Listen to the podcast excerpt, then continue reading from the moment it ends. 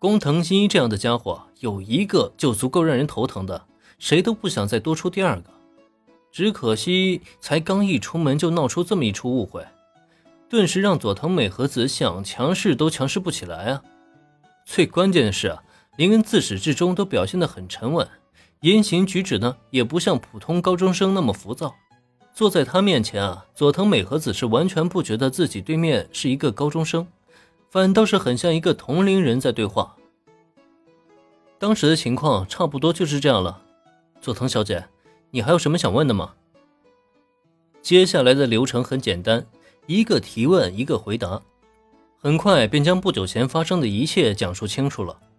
再翻查一下笔录，确认林的话与当时的工藤新一的报告并无出入以后，佐藤美和子是轻轻的摇了摇头。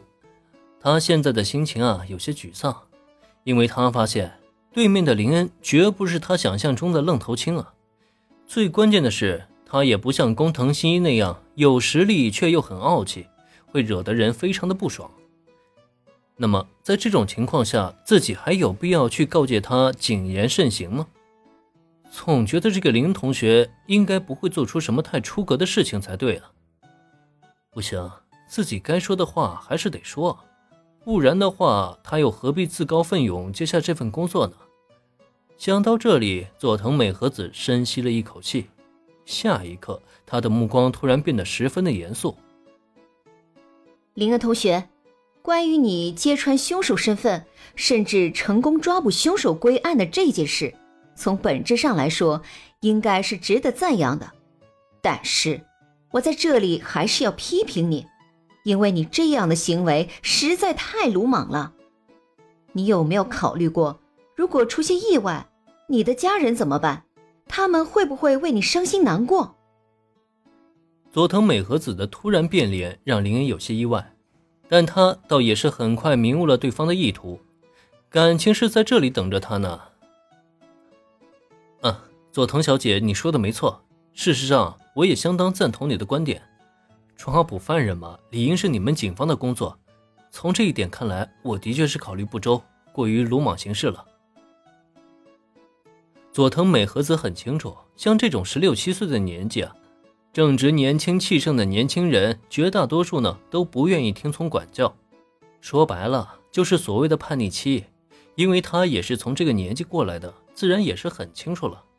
在说完这些话以后，他的想象中啊，自己难免会受到反驳。甚至对方气急败坏都不会出乎他的意料。然而让他完全没想到的是，林恩的反应却与他的想象截然不同。不仅林恩非常赞同他的观点，同时竟然还开始自我反省了起来。这这还是一个十六七岁的孩子会说的话吗？呃，如果你真是这么想的话，那就真的再好不过了。抽搐了一下嘴角，瞪大眼睛的佐藤美和子都不知道该怎么往下接这个话茬了。继续说教吗？好像没那个必要。可夸奖呢，又跟自己的本意不符。这到底是哪儿冒出来的妖孽？怎么说起话来还滴水不漏的？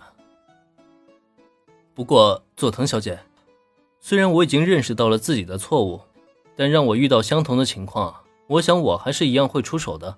先别着急，听我慢慢解释。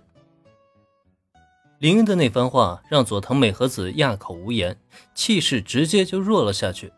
可没成想，就在他自己还在纠结之际，林恩的再度开口，却让他瞪圆了眼睛。这家伙知道是错的，还打算犯错，这算什么呀？然而，还没等佐藤美和子再说什么，林恩那边呢，却挥手将他打断了。今天的情形啊，总体来说其实挺危险的。凶手没有在第一时间逃离现场，而且他距离工藤同学呢只有不到五米之遥。这代表什么？我想佐藤小姐你应该很清楚。那极有可能是个穷凶极恶的罪犯啊！